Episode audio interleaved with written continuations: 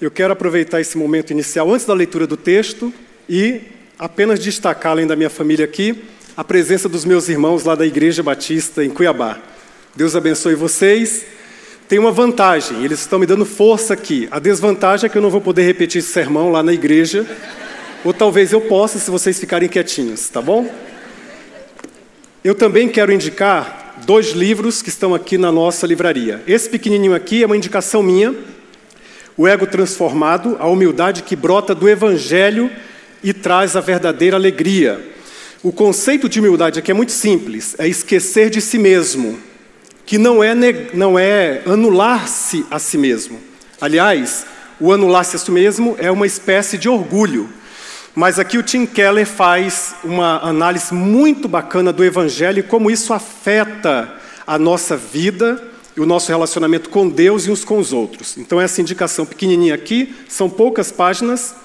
Agora vem uma indicação alemã, quase. É a indicação do Ebenezer, tá bom? Ídolos do Coração.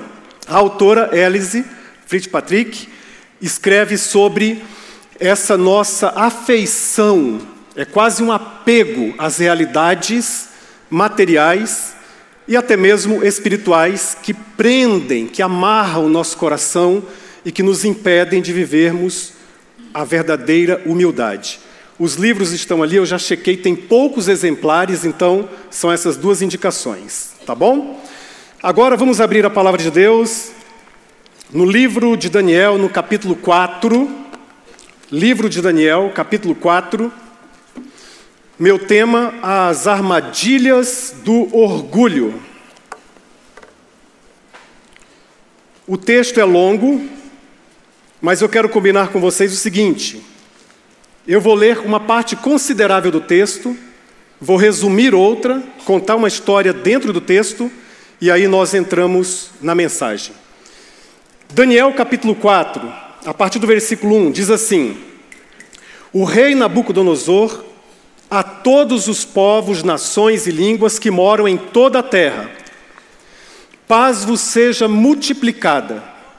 Pareceu-me bem divulgar os sinais e as maravilhas que Deus, o Altíssimo, tem feito para comigo, Nabucodonosor. Quão grandes são os seus sinais e quão poderosas as suas maravilhas. O seu reino é um reino que dura para sempre e o seu domínio é de geração em geração. Eu, Nabucodonosor, estava sossegado em minha casa e próspero no meu palácio, e tive um sonho que me deixou impressionado. Deitado em minha cama, os pensamentos e as visões da minha mente me perturbaram. Portanto, expedi um decreto de que fossem trazidos à minha presença todos os sábios da Babilônia para que me revelassem a interpretação do sonho. Então entraram os magos, os adivinhos, os astrólogos, eh, os prognosticadores, e lhes contei o sonho mas não puderam interpretá-lo. Por fim, veio à minha presença Daniel, cujo nome é Beltesazar, conforme o nome do meu Deus, e que tem o espírito dos deuses santos, e eu lhe contei o sonho. Ó oh, Beltesazar, chefe dos magos, sei que tens o espírito dos deuses santos, e nenhum mistério te é difícil. Conta-me as visões do sonho que tive e a sua interpretação. Eram assim as visões do meu sonho quando eu estava na minha cama. Eu olhava e via uma árvore no meio da terra e ela era muito alta. A árvore cresceu e se fortaleceu e a sua altura chegou até o céu. Parêntese. Frase muito parecida com a da Torre de Babel, perceberam? Essa árvore chegou até o céu. Continuando, fecho parênteses. E era vista até os confins da terra. A sua folhagem era bela, o seu fruto era tanto que havia sustento para todos. Os animais do campo achavam sombra debaixo dela, as aves do céu faziam morada nos seus ramos, e toda a criatura se sustentava dela. Eu tive essas visões e o meu sonho deitado na minha cama e vi uma sentinela, um ser santo descendo do céu, e ele clamou bem alto e disse assim: Derrubai a árvore, cortai-lhe os ramos, sacudi suas folhas, espalhai o seu fruto, afugentem-se os animais de debaixo dela e as aves dos seus ramos. Mas deixai na terra o tronco com as raízes, numa cinta de ferro e de bronze, no meio da grama verde do campo. Seja molhado pelo orvalho do céu e se alimente de grama da terra como os animais. Seja mudada a sua mente, que deixará de ser humana, e seja dada mente de animal, até que se passem sete tempos. Esta sentença é por decreto das sentinelas e por mandado dos santos, a fim de que os que vivem saibam que o Altíssimo tem domínio sobre o reino dos homens e o dá a quem quer e até o mais humilde dos homens constitui sobre eles. Eu, rei Nabucodonosor, tive esse sonho. Tu, Beltesazar, diz a interpretação, porque nenhum sábio do meu reino pôde me revelar a interpretação, mas tu podes, pois tens o espírito dos deuses santos. E aí, a partir do versículo 19, Daniel interpreta o sonho e Resumindo, ele diz assim: Esse sonho eu gostaria que fosse aplicado aos seus inimigos, rei. Mas na verdade esse sonho tem a ver contigo. Essa árvore frondosa é você, rei. E tudo isso aí listado no sonho vai acontecer com você, vai ser algo terrível, algo realmente assustador e espantoso. E espantoso. Aí eu continuo a leitura a partir do versículo 26. E quanto ao que foi dito que deixasse o tronco com as raízes da árvore, o teu reino voltará para ti, depois que tiveres reconhecido que o céu reina. Portanto, aceita o meu conselho, ó rei. Abandona os teus pecados, praticando a justiça, e renuncia às tuas maldades, usando de misericórdia com os pobres, se quiseres prolongar a tua tranquilidade. Tudo isso aconteceu com o rei Nabucodonosor. Depois de doze meses, quando andava no palácio real da Babilônia, o rei disse: Não é esta grande Babilônia que edifiquei para a morada real, pela força do meu poder e para a glória da minha majestade? Parêntese. Doze meses depois, ele já tinha esquecido da interpretação, já tinha esquecido de tudo que Daniel havia compartilhado. Verso 31. O rei ainda estava falando quando veio uma voz do céu a ti se diz, ó rei Nabucodonosor, o reino te foi tirado. E aí ele é expulso, cumpre-se tudo aquilo que aconteceu no sonho, ele foi viver com os animais, e aí eu leio a partir do 36. No mesmo tempo voltou a mim o meu entendimento, ou seja, depois daqueles sete períodos, sete tempos, e voltou a mim a minha majestade e o meu resplendor para a glória do meu reino. Os meus conselheiros e os meus nobres me procuraram e eu fui restabelecido no meu reino, e minha grandeza se tornou ainda maior. Portanto, eu, Nabucodonosor, agora louvo, exalto e glorifico ao Rei do céu, porque todas as suas obras são corretas e os seus caminhos justos, e ele pode humilhar aqueles que vivem orgulhosamente. Até aqui. O meu tema, as armadilhas do orgulho, ou o poder do orgulho. E para ilustrar esse tema, eu quero falar de um outro rei, agora da ficção. É um conto do A Roupa Nova do Rei, do Hans Christian Andersen, escrito em 1837, muito antigo também. Eu ouvi pela primeira vez esse conto lá quando eu cumpria a quarta série, que hoje é o quinto ano. O conto é simples: um rei era apaixonado por roupas novas. E ele não podia ver uma novidade que ele queria ir atrás. Dois vigaristas, conhecendo essa, essa tendência do rei, chegou na cidade divulgando que tinha um tecido especial. Era um tecido diferente, era um tecido que podia servir aos líderes de um modo muito especial, porque somente os inteligentes do reino, somente os sábios conseguiam enxergar aquele tecido. Quem não fosse inteligente, quem não fosse sábio, não ia conseguir enxergar. Aí o rei disse: ótima ideia, além de me vestir muito bem, eu vou testar os meus ministros, os meus secretários, porque só vai ficar aqui gente inteligente. Mas ele pensou o seguinte: eu não posso olhar esse tecido, porque se eu não vir nada, eu vou constatar diante de todos que eu não sou tão inteligente. E o seu coração se encheu de orgulho, mas ele queria aquelas vestes e mandou o seu primeiro-ministro. O primeiro-ministro, ao chegar lá no ateliê daqueles dois vigaristas, fingindo-se né, de tecelões, Ele não viu nada, é claro, não tinha nada ali. Mas eles fingiam que estavam tecendo ali uma roupa e falavam: Olha esse ornamento novo para o rei, vai ficar lindo. O primeiro-ministro, também orgulhoso, não querendo se passar por não inteligente, ele olhou e disse: Mas que vestimenta linda, vai cair maravilhosamente para o rei. Mas não tinha nada ali. O rei, na dúvida, mandou mais dois outros ministros e eles repetiram a mesma história, isto é, fingiram, não enxergaram nada, mas disseram: está muito bonito, está muito bonito, está muito legal, está ótimo. Até que enfim o rei se empolgou e foi ao ateliê para olhar a roupa que não existia. E ele olhou para o primeiro-ministro, o primeiro-ministro disse: está muito bonita, o outro também disse: está ótima. E ele disse: então eu, é, é ótimo, tire suas roupas. Aí ele se, se despiu e os dois vigaristas colocaram sobre o rei aquela vestimenta invisível, mas que todos fingiam ver. E ele saiu num desfile pelas ruas da cidade. E todos, temendo serem reputados ou serem considerados como, entre aspas, burros, diziam assim: Mas que roupa linda, está vendo? O rei nunca esteve tão bonito, olha que roupa maravilhosa. Até que uma criança, as crianças são sempre sinceras, até que uma criança da multidão disse: O rei está nu, o rei está nu. E aí pronto, a farsa acabou, todos começaram a rir copiosamente, as pessoas riam do rei, o rei olhou para si, pela primeira vez percebeu se realmente ele estava nu, porém, ele se arrumou e disse: Não, o desfile tem que continuar. E altaneiramente não ligou mais para os risos e seguiu, orgulhoso, soberbo. E o desfile continuou, e cada vez mais as pessoas riam. Muito bem, nós temos aqui na Bíblia um rei orgulhoso, que se vestiu de orgulho, que se vestiu de soberba e que também, mesmo depois de Daniel ter confrontado amorosamente o rei, ele decidiu continuar o desfile. Essa é a primeira aplicação que eu faço, gente. Deus nos dá muitas oportunidades, não tenho dúvidas nenhuma sobre isso, de nós pararmos o desfile da vergonha.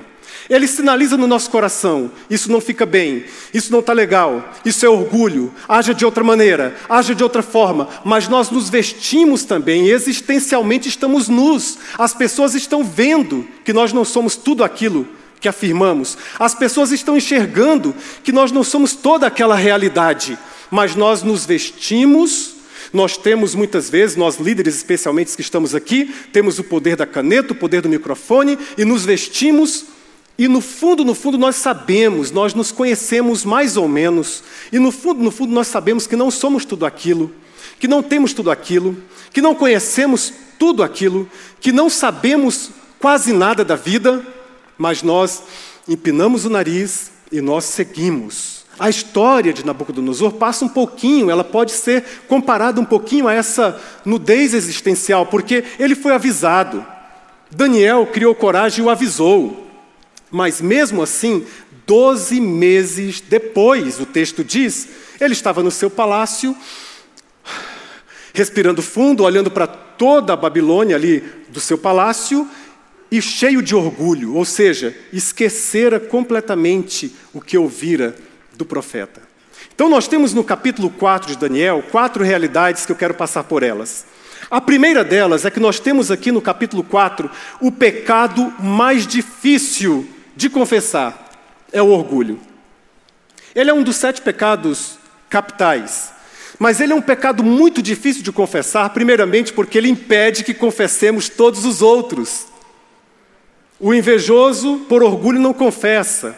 O outro que se mete em confusão em outra área da vida, por orgulho, não confessa. Ele é muito difícil de confessar verdadeiramente. É um pecado extremamente complicado de confessar. Por quatro outras razões. Primeiro, nos expõe terrivelmente. Confessar o orgulho é assumir que nós não éramos tudo aquilo. Em segundo lugar, nos humilha e revela nossa infantilidade e ilusão diante da vida. Em terceiro lugar, revela que Deus, quando confessamos, revela que Deus estava nos resistindo o tempo todo. Nós que achávamos que estávamos sendo usados por Deus, empoderados pelo Senhor, ao confessarmos o pecado do orgulho, temos que admitir que Deus estava nos resistindo, porque a primeira carta de Pedro, no capítulo 5, versículo 5, diz que Deus resiste ao soberbo. Ele coloca a mão e diz: para, não, não dá mais um passo, não dê mais um passo. Em quarto lugar, distorce a beleza das nossas realizações. Porque observem aqui no capítulo 4 que Deus não tem uma palavra contra o que Nabucodonosor fizera. Ele um sonho aparece para ele dizendo até que era uma árvore frondosa que abençoava muitas pessoas, a influência era benfazeja, muitas pessoas eram beneficiadas. Então não há uma palavra contra a riqueza, não há uma palavra contra os benefícios, não há uma palavra contra as realizações. E Nabucodonosor realizou muitas coisas, mas eu listei apenas algumas aqui ele expandiu seu império conquistado, vários outros povos foram conquistados, a Sicília, a Cilícia, melhor dizendo, a Síria, Finícia, a Judéia. No ano 598 ele invadiu Jerusalém, dominou Jerusalém. Ele expandiu todo aquele império e o seu exército foi conhecido como um exército poderoso. Ele construiu obras arquitetônicas, bibliotecas, ele protegeu a capital da Babilônia com linhas e muralhas duplas em muros através do rio Tigre e Eufrates e um imenso lago artificial, muito acima dos padrões tecnológicos da época, fora feito para proteger o entorno daquela muralha. Muitas outras realizações foram feitas e, e Deus não tem uma palavra contra essas realizações. E todos nós também temos que realizar para Deus. Por causa do mandato cultural em Gênesis, nós temos que dominar esta terra, em outras palavras, dominar o conhecimento e construir. Um pastor pode edificar coisas maravilhosas, um líder lá na empresa pode ter uma empresa próspera e Deus quer que a sua empresa prospere. Você pode, com a sua empresa, abençoar muitas famílias. Um cientista lá na academia pode descobrir, por exemplo, uma vacina, um cientista cristão pode descobrir uma vacina que vai abençoar muitas outras vidas, e os exemplos se multiplicam. Até mesmo um estudante pode se dedicar, se esforçar e realizar ali nos seus estudos, que é um trabalho, sendo, por exemplo, um aluno exemplar. Deus não tem nada contra as realizações. E mesmo quando recebemos elogios, eu digo lá para os jovens da igreja que o elogio não é o problema. O elogio ele deve entrar pelo dedão mínimo do pé, deixar uma unha muito encravada e parar no joelho. Se passar do joelho, sobe diretamente para a cabeça. Aí que é o problema com o elogio. Mas se permanecer no joelho, quando você for orar, você compacta o elogio e fica de um tamanho que não vai te prejudicar. Então Deus não tinha uma palavra contra as realizações e a prosperidade de Nabucodonosor. A questão não era essa. A questão é o orgulho. Essa era a questão. E ele precisava aprender uma lição sobre isso. Qual a lição? Enxergar Deus no processo e no resultado. Não apenas no resultado, mas no processo e no resultado. E depois da sua lição, ele aprendera isso. Porque ele diz assim: Agora, pois, eu, Nabucodonosor, louvo Exalto e glorifico ao Rei dos céus, porque todas as suas obras são verdadeiras e os seus caminhos são justos e pode humilhar aos que andam na soberba. O pecado mais difícil de confessar, mas ele confessou. E ele fez isso através de um edito real a todos os povos, a todas as nações. Isso foi, foi tão escancarado que alguns comentaristas afirmam que esse texto não poderia ser de um rei babilônico como assim? Um rei babilônico vai se expor dessa maneira? Mas há muito mais evidências a favor de que o texto foi realmente a experiência de Nabucodonosor do que o contrário. Ele confessou, gente. E aqui eu paro e eu, encarecidamente, em nome de Jesus, peço a você se Deus está te advertindo através de um irmão, através de um pastor, através de alguém, através dessa mensagem nesta manhã, não espere 12 meses. Confesse a Deus hoje esse pecado, porque esse pecado nos desnuda existencialmente, mas ele também nos arrebenta por dentro, porque o orgulho precede a queda, diz a santa palavra de Deus. Se o Espírito Santo de Deus está trabalhando no seu coração hoje, ouça a voz do Senhor hoje. Não espere um mês, dois meses, três meses, doze meses, porque o tempo passa e aquele impacto inicial ele também vai minguando minguando, minguando, e daqui a 12 meses você pode estar com o coração completamente corrompido. porque esse é um pecado mais difícil de confessar. E ele se torna mais difícil quando se encontra na pessoa mais difícil de confrontar, que é o líder. É muito difícil confrontar um líder. Não sei se você já teve a experiência de confrontar o seu líder. Deve fazer isso em amor, como Daniel fizera. Se você ler, daqui a pouco eu vou ler a confrontação de Daniel, foi amorosa, respeitosa, mas talvez Deus trouxe a este lugar pessoas que precisam confrontar o seu líder em amor, estão reticentes e não conseguem simplesmente, mas Daniel confrontou. É muito difícil confrontar um liderado, gente. Embora o texto revele que Nabucodonosor reconheceu as qualificações de Daniel, um espírito excelente, reconheceu que ele era melhor e maior e mais excelente do que todos os outros magos, ainda assim, o Daniel teve dificuldade de confessar. No versículo 19 diz assim: Então Daniel, cujo nome era Beltesazar, esteve atônito por algum tempo, e os seus pensamentos turbavam no capítulo 2, ele tinha que interpretar o sonho, mas tinha que adivinhar o sonho. E ele não ficou tão atônito e perturbado como aqui. Porque aqui era uma confrontação, lá apenas era uma revelação, uma interpretação, mas aqui era um, um, uma confrontação. Ele precisava confrontar o rei do império mais poderoso do mundo. E a pessoa mais difícil de confrontar é o líder. E ele confronta no verso 27, ele diz: Portanto, ó rei, aceita o meu conselho.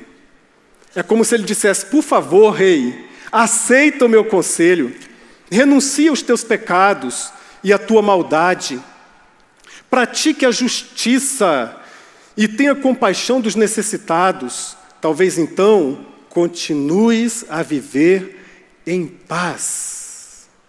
É muito difícil. Lembre-se da rainha Esther, que não tinha que confrontar o rei, que era o seu marido, mas apenas entrar na presença do rei e fazer um pedido. E ela resiste muito, a ponto do seu tio falar: não, você tem que ir.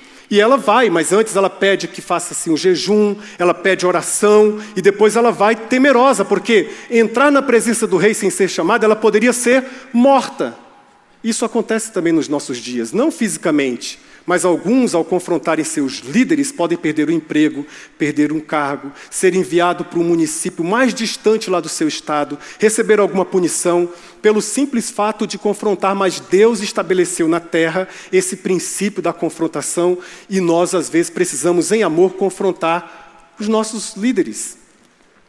Mas isso é muito difícil, e ainda mais num tempo em que vivemos. No meio evangélico, Algumas comunidades expulsam famílias e pessoas e, e grupos inteiros porque confrontaram o líder, não concordaram com as atitudes do líder. E no meio da sociedade em geral, confrontar um líder está cada vez mais difícil, você pode ser preso. Se você criticar, se você tiver uma opinião política diferente daqueles que estão governando, ou se você criticar, por exemplo, uma decisão do Superior Tribunal Federal, isso pode trazer muitos prejuízos. É sim, é verdade, pode trazer muitos prejuízos. Mas eu quero dizer nesta manhã, com temor e tremor, que a cultura da não confrontação alimenta a cultura da corrupção. Porque nós líderes não somos absolutos. Nós, líderes, podemos ser uma árvore frondosa, exercer a nossa influência, estabelecer muitos benefícios para muitas famílias, porém, nós não somos deuses, nós somos seres humanos de carne e osso, feitos de barro. É muito difícil, mas é necessário. E talvez nós tenhamos aqui nesta manhã pessoas, e Deus conta com vocês, e talvez você seja a única pessoa que aquele líder pode verdadeiramente contar e se você buscar a presença de Deus e buscar a estratégia correta, de forma respeitosa e amorosa, como fizera Daniel, de repente você pode salvar um líder, uma igreja toda. Você pode salvar uma comunidade toda. E eu creio que isso pode acontecer, mas é difícil, é complicado. Nós temos aqui no capítulo 4 a maneira mais difícil de aprender o sofrimento. O sofrimento é a maneira mais difícil de aprender o orgulho, a soberba transportaram Nabucodonosor do terraço para o pântano, do palácio para a floresta do esquecimento. Ele estava contemplando de cima, agora ele está olhando de baixo, olhando para os seus próprios pés e vivendo ali como animais, como animal. se alimentando como, como um boi, como os animais. A figura de animal na Bíblia é muitas vezes usada para quebrantar, para humilhar e para dizer daquela bestialização que muitas vezes a consciência humana se entorpece. Você não tem apenas o caso de Nabucodonosor. Você tem, por exemplo, no Novo Testamento, o Herodes, aquele governador, um dos Herodes, que ele não deu glória a Deus, se encheu de soberba e ele foi comido de vermes.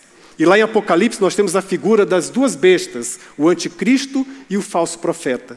Talvez Deus utiliza essa imagem das Escrituras para lembrar da nossa historicidade, da nossa limitação existencial, que é comum a toda a criação, como observou Salomão em Eclesiastes capítulo 3, versículo 19. Ele diz assim: O destino do homem é o mesmo do animal, o mesmo destino os aguarda. Assim como morre um, também morre o outro, todos têm o mesmo destino, todos têm o mesmo fôlego de vida. O homem não tem vantagem alguma sobre o animal, nada faz sentido. Essa não tem vantagem alguma é no sentido desta deste peso da história que vai esmagar todos nós em algum momento, se Jesus não voltar antes, esse é o nosso destino. E Nabucodonosor aprendeu da maneira mais difícil, mas ele aprendeu. Ele aprendeu. O verso 37 que eu já li, mas eu quero repetir, é o extrato, substrato da lição de Nabucodonosor. Ele disse assim: Agora eu, Nabucodonosor, louvo e exalto e glorifico o Rei dos céus, porque tudo que ele faz é certo, todos os seus caminhos são justos, e ele tem poder para humilhar aqueles que vivem na arrogância. E essa humilhação de Deus não é para exterminar se o coração orgulhoso aprender a lição, porque ele aprendeu a lição e o coração orgulhoso se tornou o coração humilde e ele experimentou uma glória, entre aspas, aqui, muito maior do que no início, porque Deus faz isso. E Deus pode fazer isso na vida de qualquer um de nós, se experimentarmos essa questão do orgulho e nós experimentarmos essa transição, esse processo de cura e de restauração. Depois, melhor. O que vem depois, o que vem em seguida, pode ser muito melhor. Bendito seja o nome do Senhor. Aprenda a lição e você não precisa aprender da maneira mais difícil. Porque a maneira mais difícil é o sofrimento. É o sofrimento, gente. É o sofrimento. Mas a gente aprende no sofrimento. O salmista, no Salmo 119, versículo 71, diz: Foi bom para mim ter passado por sofrimento, porque eu aprendi as maravilhas da tua lei. Tem coisas que nós só aprendemos no sofrimento. C.S. Lewis diz que o sofrimento é o megafone de Deus para uma sociedade surda. Quando a gente sofre, fique atento, porque você está sob o radar do Altíssimo. Ele está cuidando de você e ele pode trazer lições preciosas como essa que o Nabucodonosor aprendeu. Finalmente, o caminho mais difícil de seguir, esse capítulo 4 apresenta, apresenta que é o retorno, é o caminho de volta. Esse é o caminho mais difícil. Ele tinha ido longe demais nos seus devaneios. Lembra lá do recorte no palácio? Longe demais. Glorificado seja o meu nome, era o que ele estava dizendo. Olha quantas coisas bonitas eu fiz. Tudo a força do meu braço, toda a força do meu poder. Ele, se, ele recuou até a sua ancestralidade lá na Torre de Babel e disse: Esse meu reino ele alcança até os céus. Tudo isso. E foi difícil ele voltar, porque quando, quando o Daniel, no versículo 27, diz: Rei, aceita o meu conselho, faz aquela súplica. Rei, aceita o meu conselho, renuncie os teus pecados, a tua maldade, pratique a justiça. É bom perceber que nesse texto aqui, a injustiça está ligada ao orgulho. Sabe por que, que nós vivemos numa nação em que há muitas injustiças? Porque há muitos orgulhosos, que Deus tenha misericórdia de nós. Que Deus tenha misericórdia de nós, porque o coração humilde quer o bem para si e o bem para todos. Que nós oremos por isso também na nossa nação. E ele diz: talvez, ei, se você fizer isso, se você seguir esse caminho, então vai continuar a viver em paz. Todavia, ele não quis saber. E é impressionante que depois de 12 meses, a esses devemos acrescer os sete períodos, os sete tempos, que a Septuaginta, a versão grega, diz que foram sete anos, ela traduz como sete anos, mas o texto original diz sete tempos, ou sete períodos. Então, sete períodos mais doze meses, e o coração dele ainda estava endurecido. É o caminho mais difícil, é o caminho mais complicado, o caminho de volta. Para ir, você vai, que é uma beleza, que é uma beleza não, né? Você vai ruim. Você vai ladeira abaixo, você vai e não liga para ninguém, não escuta ninguém, não ouve ninguém, mas para voltar é um parto. Para voltar é difícil. Você faz muitas contas, você conversa com, com, consigo muitas vezes, você vai, mas não vai, você quer ir, mas desiste. É uma inquietação e o Nabucodonosor passou por isso.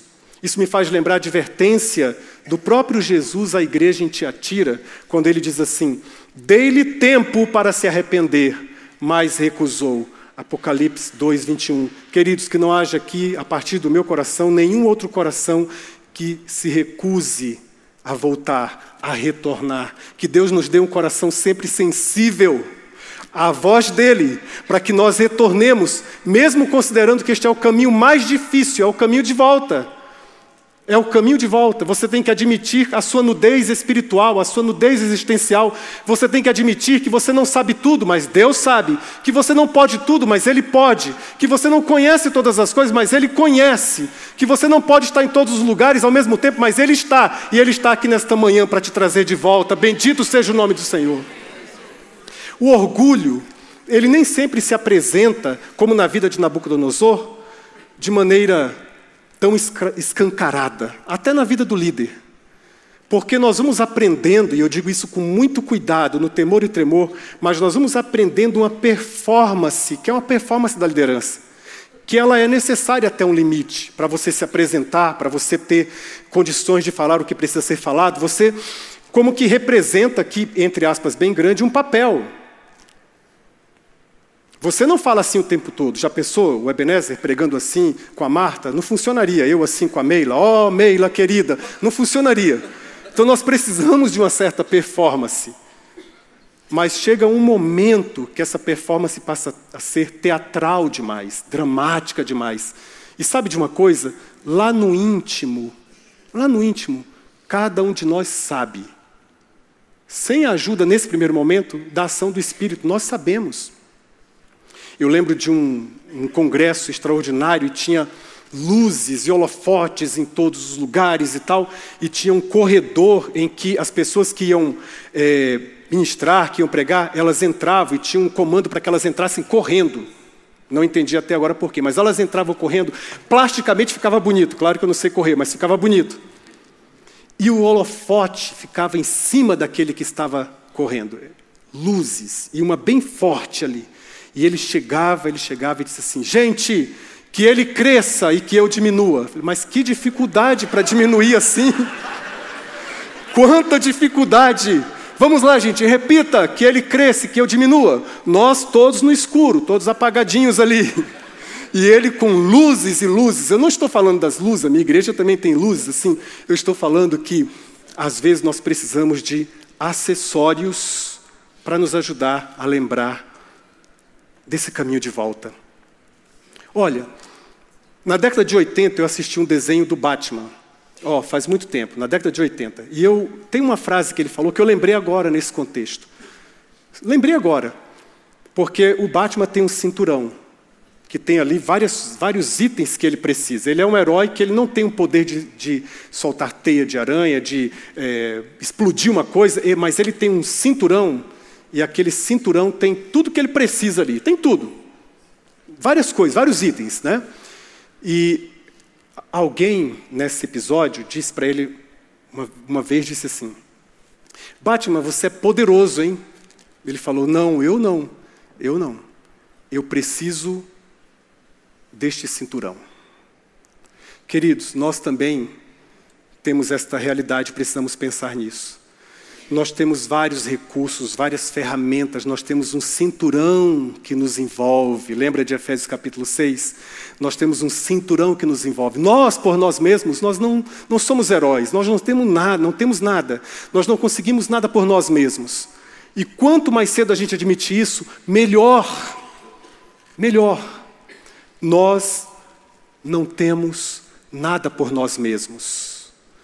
mas nós temos um cinturão repleto de recursos dados pelo Espírito Santo de Deus, que podem ser acionados no cuidado da sua família, no cuidado da sua casa, no cuidado da sua empresa, no cuidado do seu negócio, lá na academia, lá na universidade, na sua pesquisa científica, em todos os lugares, em todas as áreas, você aparece com a sua fragilidade como um vaso de barro contendo um tesouro poderoso que é o Evangelho, mas de posse de um cinturão, que são os recursos que Deus coloca à sua disposição. Sem esse cinturão, o Ebenezer não conseguiria levar à frente este Instituto Hagai aqui no Brasil, eu não conseguiria pregar nesta manhã, você nem conseguiria estar de pé. Você tem um cinturão dado pelo Espírito Santo, então volte em nome de Jesus. É o caminho de volta.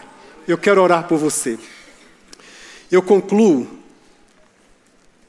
dizendo que a pregadora Joyce Meyer, ela citou um livro que eu achei muito interessante, que ela, o título inicial desse livro era O Poder do Orgulho. Mas os editores negaram publicar esse livro. E a razão que apresentaram foi a seguinte: não vai vender nada, porque ninguém quer ser visto como orgulhoso. Se você vai comprar um livro lá, O Poder do Orgulho, alguém já vai olhar, não, ele é orgulhoso. Então o livro foi publicado com outro nome: O Poder da Humildade. E eu quero orar por você, e essa é uma razão porque eu não vou chamar ninguém à frente aqui. Mas eu quero fazer uma oração breve por sua vida e por minha vida, para que diante do pecado mais difícil de, de confessar, relacionado também à pessoa mais difícil de confrontar, e olhando, vislumbrando a maneira mais difícil de aprender, e ainda sabendo que esse é o caminho mais difícil de seguir, que é o caminho de volta, o caminho de retorno, eu quero orar para que Deus nos dê nesta manhã, não daqui a 12 meses, mas nesta manhã, uma coragem de confessar. Eu imaginei, enquanto eu estudava essa mensagem, o marido confessando para a esposa: Meu amor, me perdoe, eu fui orgulhoso. Seria um milagre maravilhoso, extraordinário. A esposa, vice-versa. Pais confessando para filhos maduros: Olha, eu fui orgulhoso. Líderes aqui, líderes, se adiantando à confrontação até e dizendo: Me perdoe, me perdoe.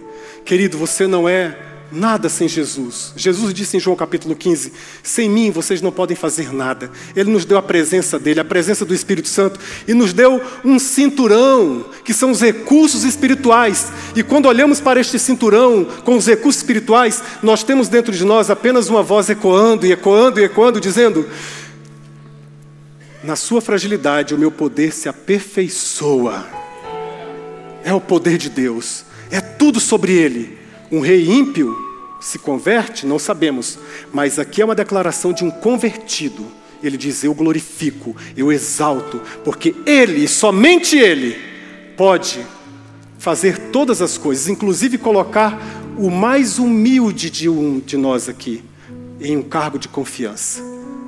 Não por causa dessa pessoa em si, mas por causa da presença dele, do poder dele e dos recursos que ele nos deu para nos envolver em Sua obra. Pai, em nome de Jesus, obrigado por esta manhã. E obrigado por ter me sustentado nesta manhã, Senhor. Obrigado, Senhor Deus, pela liderança que o Senhor confiou a mim. Como disse um pastor de oitenta e poucos anos ontem aqui, com 67 anos de ministério, eu estou no ministério há 67 anos e até agora eu não descobri por que Deus me colocou neste ministério, por que Deus me confiou esse ministério.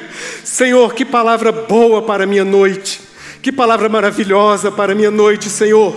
Um homem vivido, experimentado, um pastor lá no Nordeste, dizendo: Eu não sei por que Deus me escolheu.